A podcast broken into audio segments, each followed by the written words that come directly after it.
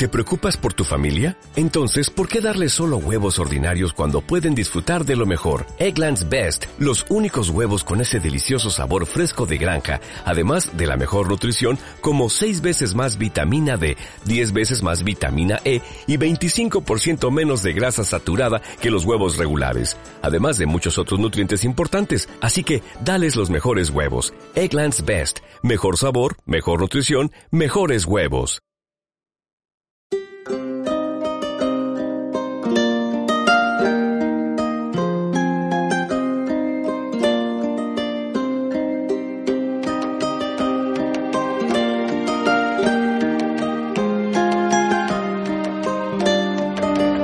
Laudetur Jesus Christus, queridos hermanos, las expresiones artísticas sagradas cada vez son más infravaloradas o simplemente descuidadas al grado de que ya no se genera siquiera algo nuevo, bello y que además tenga un alcance universal. Y voy a salir con el mismo discurso de siempre. En la liturgia manifestamos nuestra relación con Dios. Si lo pensamos como dos enamorados, vemos que Dios no ha dejado de ser generoso en su amor con cada uno de nosotros como iglesia. Ahora, ¿por qué nosotros somos más egoístas y tacaños con Dios?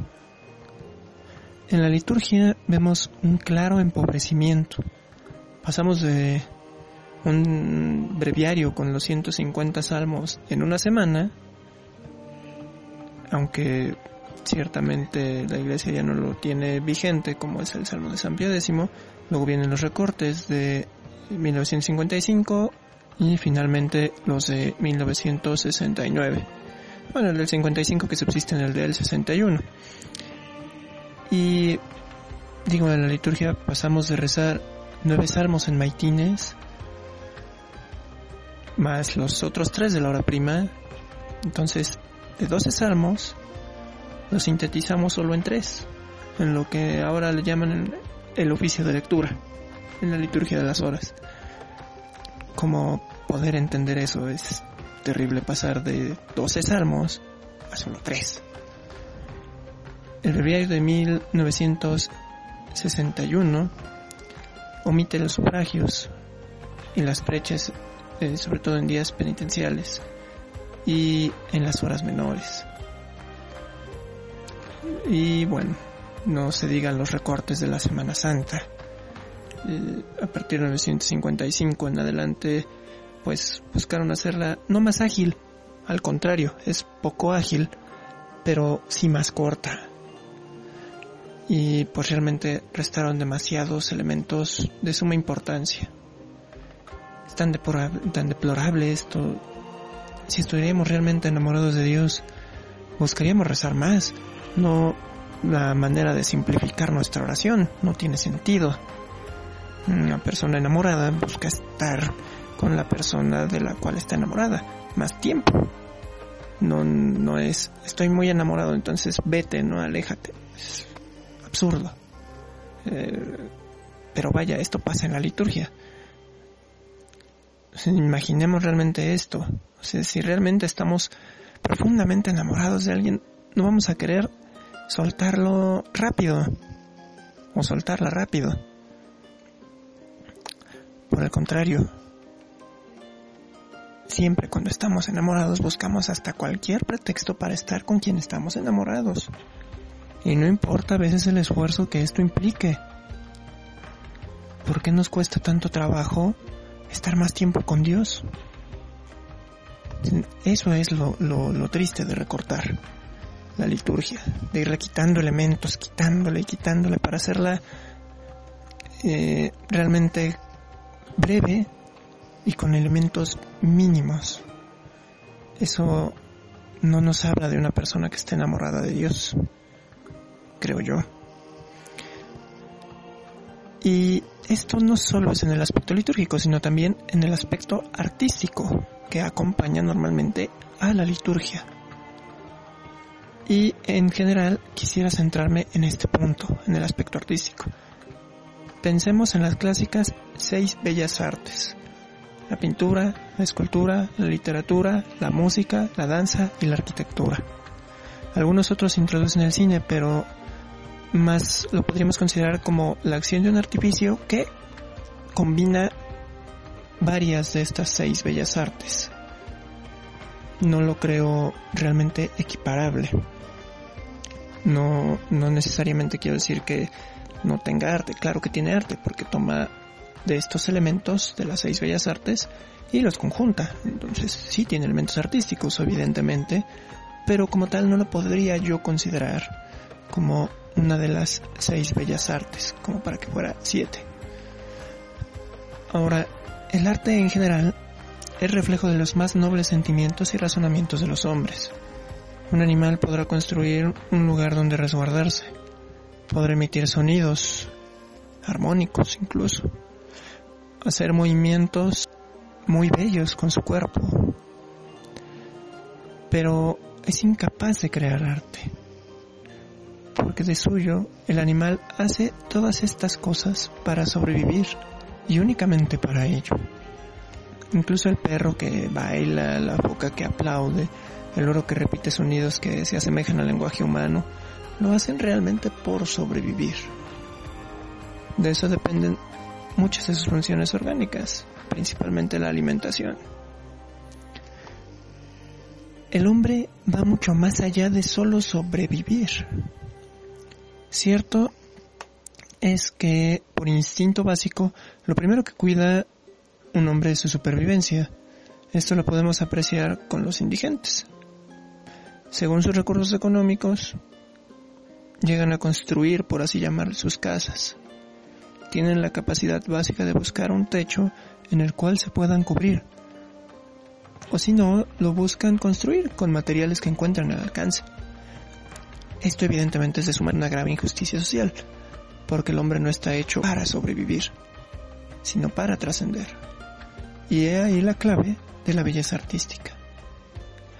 El hombre crea arte porque busca trascender, por su inteligencia y voluntad libres, que el ánimo tiene.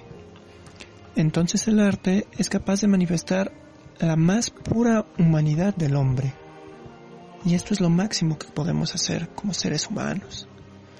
Entonces, al ser lo mejor y más auténtico que el hombre puede llegar a ser y que a la vez lo conduce a la trascendencia, ha de ofrecerlo a su creador, si lo reconoce como tal.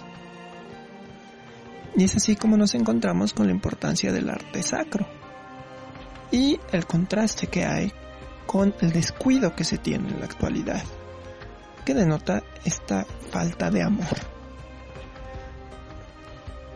Primero, respecto a la pintura. Quisiera que, en principio, se preguntaran a sí mismos, ¿a cuántos pintores conocen en su localidad?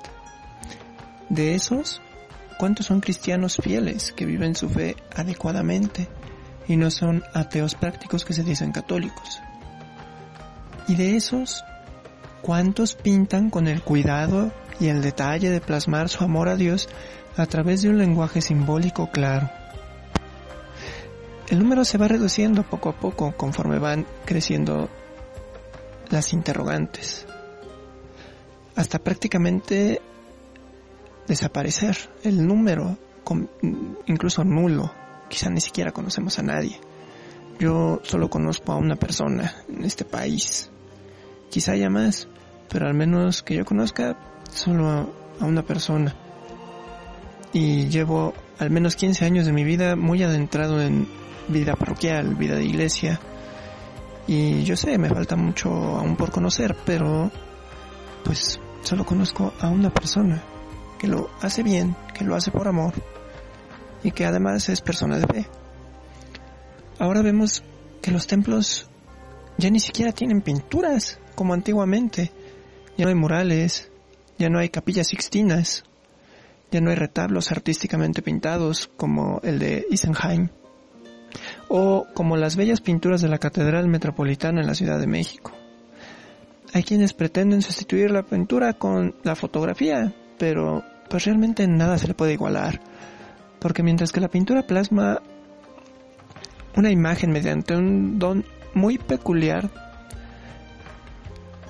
de derivada de la abstracción en el intelecto por el sentido de la vista del artista, la fotografía se reduce más a la técnica que al arte como tal, porque la imagen es capturada mediante un mecanismo artificial.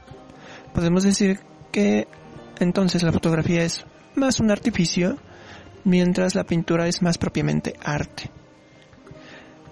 Además, actualmente hay que ser honestos y las cámaras hacen la mitad del trabajo.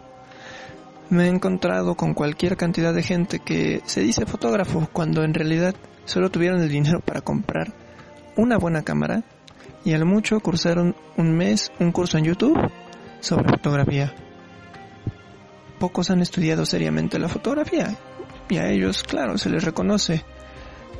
Además, no implica realmente tanto un talento artístico, sino más bien un dominio adecuado de la técnica.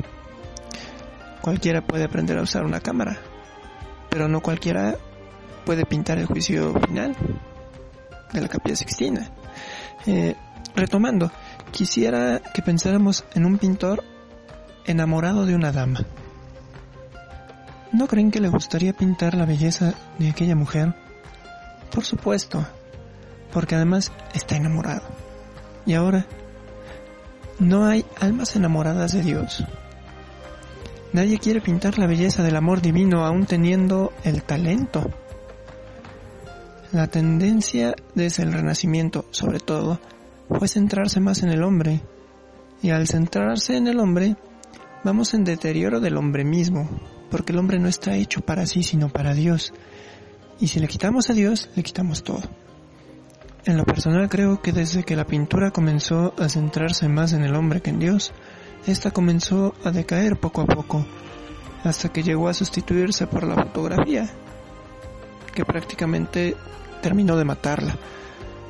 Claro, aún podemos rescatarla, y si Dios nos ha dado ese talento, tenemos el deber de ofrecérselo a Él para darle gloria. En lo que respecta a la escultura,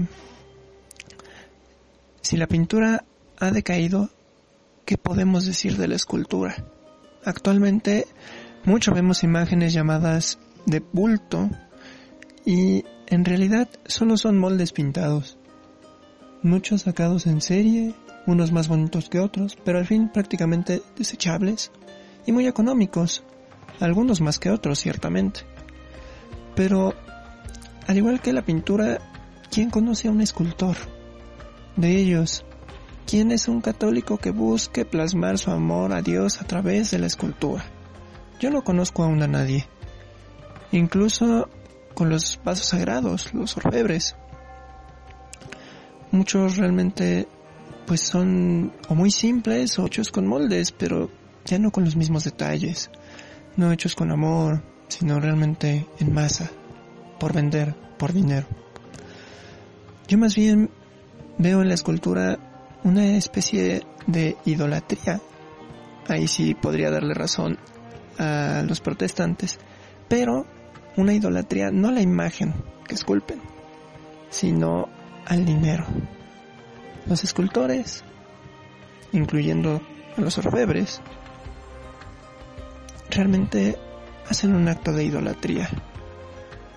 Y por eso es que ya la escultura no tiene su esplendor que debería tener. Porque se convierte realmente en un medio de idolatría para ellos. Aclaro, para ellos. La imagen obviamente tiene otro sentido teológico, como tal, pues se bendice, pero vaya, incluso también esta idolatría de parte de los escultores ha provocado que las imágenes decaigan. Y Vemos, por ejemplo, un, crucifijo bello, con un Cristo bien detallado. Ahora una especie de serpiente ahí enredada en un palo extraño. Eh, realmente es una deformación de la fe, es unas ganas de vender nada más, pero pues no es amor a Dios. Eh, es evidente que la escultura no implica que sean ídolos, eso es absurdo, es ridículo. Pero de parte de los escultores, a veces más me he topado con esa parte de amor por el dinero. Y pues ahora vemos los templos que se van construyendo, los templos modernos, que realmente más parecen salones con alguna impresión quizá por ahí, con un marco y una imagen de bulto más o menos fea de la Santísima Virgen, si acaso, y ya. Un templo así lo único que refleja es el vacío que tienen de Dios, que no le aman y prefieren a su Dios dinero, pero no a Dios.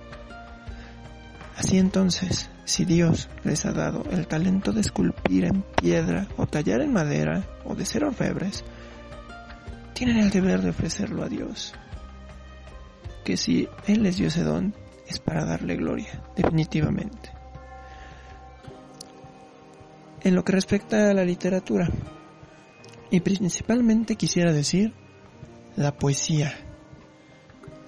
¿Cuántos poetas conocen? ¿Y cuántos se dedican a escribirle poemas a Dios?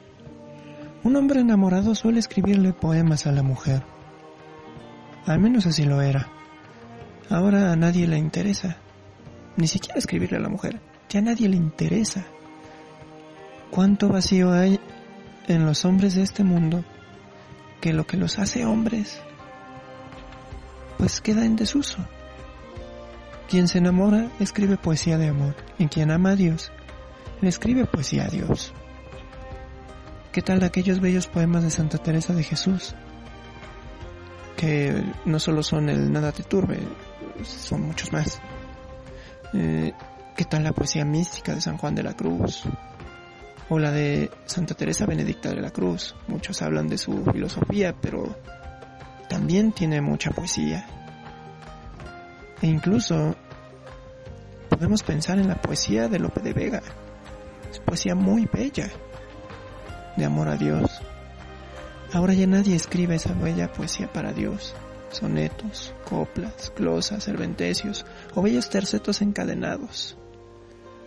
Y si no expresan su amor a Dios, es porque ni remotamente le aman. Yo no soy buen buen poeta, pero amo escribir algunos versos. Y aunque mucho me falta por mejorarlos, He querido que se impulse la poesía como un medio de oración. He querido concursar incluso para obtener alguna beca para desarrollar proyectos con jóvenes que se adentren en la poesía religiosa. Incluso ahora que hemos hablado mucho de la disposición que debemos tener al estar en la Santa Misa, ¿por qué no escribir poesía sobre un aspecto de la liturgia? Yo he desarrollado un breve poemario sobre cada oración del sacerdote en la Santa Misa. Porque es bello, porque es Dios, porque lo amerita, porque es tan poco lo que podemos darle que lo máximo que podemos hacer es ofrecernos enteramente a Él, otorgarle los dones que vienen de Él para darle gloria. Además, escribir poesía no es caro, y quizá por eso es tan infravalorado. Pero basta una pluma y una hoja de papel para escribir. No se requiere tanto material como en la escultura o en la pintura. No podemos hacerla a un lado. Y si no sabemos escribir poesía, poesía pues podemos aprender. Quizás sea un don, que Dios a algunos se lo ha dado, pero no todos lo hemos desarrollado adecuadamente como quizá en cualquier otra de las bellas artes. Hace falta voluntad de parte nuestra y que el amor de Dios nos guíe. En, un en el cuarto aspecto de las bellas artes, que sería la música, y contrario a la cultura del ruido, la música manifiesta el orden armónico que adorna el silencio. Y aquí hay un terrible dolor, terrible, terrible dolor en lo que respecta principalmente a la liturgia. ¿Cómo fue que pasamos de esto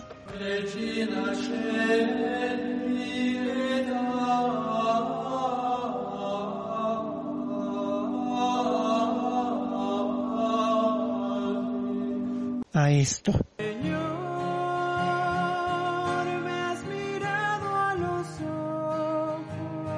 No me cabe en la cabeza. ¿Cómo es que dejó de ser una oración que eleva las almas al cielo a un simple conciertito de guitarrazos?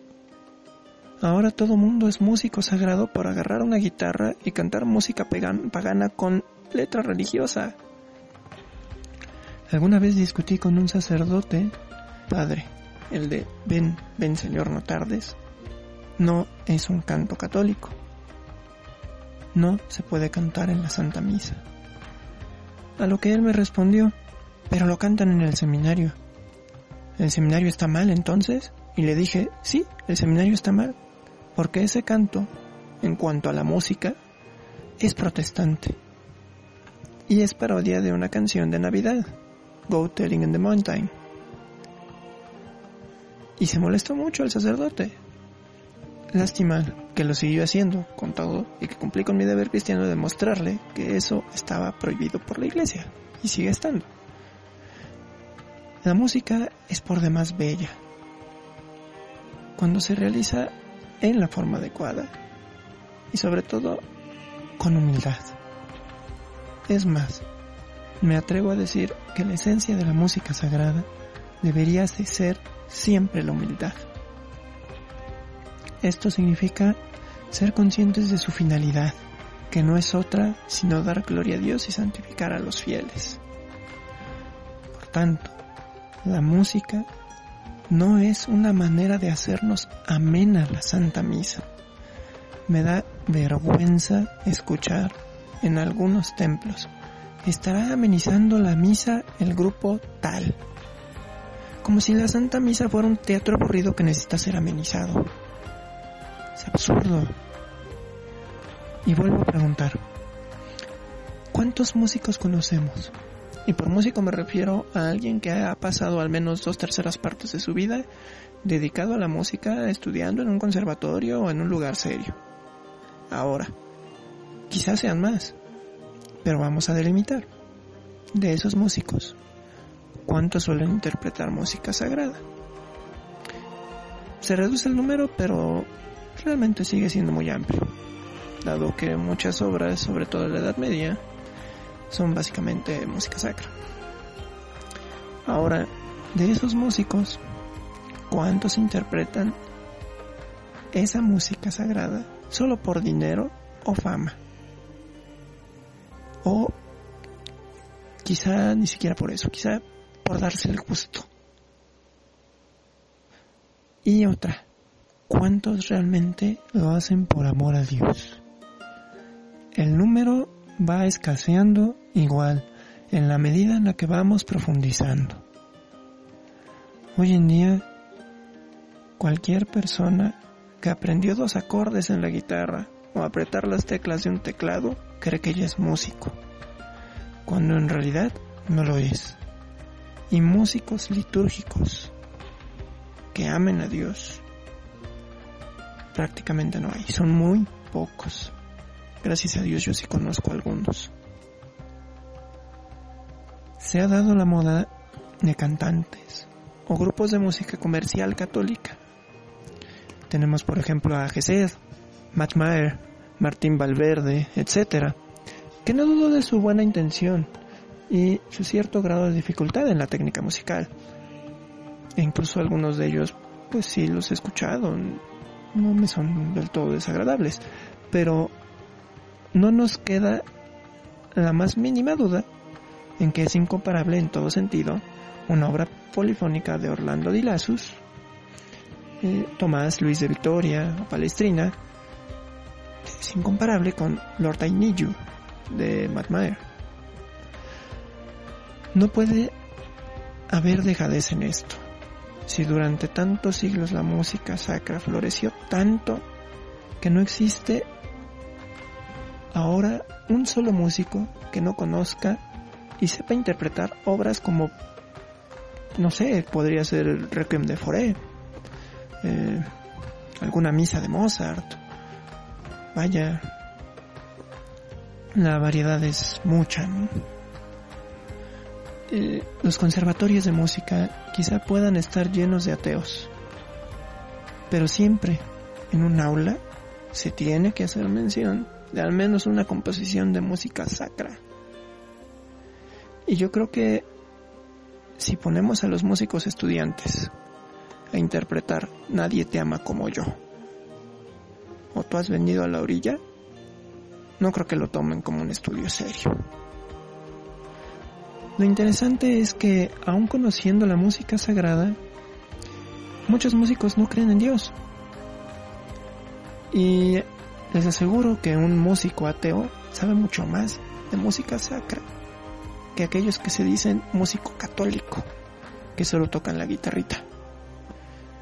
No cabe duda que las artes deben ir unidas a la fe. Si no, realmente no sirven de mucho. Y hasta pueden ser peligrosas, en cuanto a que conduzcan a una especie de antropolatría o egocentrismo. Bien, aún nos faltan otras dos bellas artes por reflexionar, la danza y la arquitectura. Y poder sacar de todo esto una conclusión. He querido hacerlo entonces en dos partes y con esto concluiríamos una primera parte, dado que la extensión pues es bastante del tema. Subtum presidium confugimus sancta Dei genitrix nostras deprecationes ne despicias in necessitatibus, sed a periculis cuntis libera nos semper Virgo gloriosa et benedicta, ora pro nobis sancta Dei genitrix, linia efficiamur pro missionibus Christi, nos compra le pia, benedicat Virgo.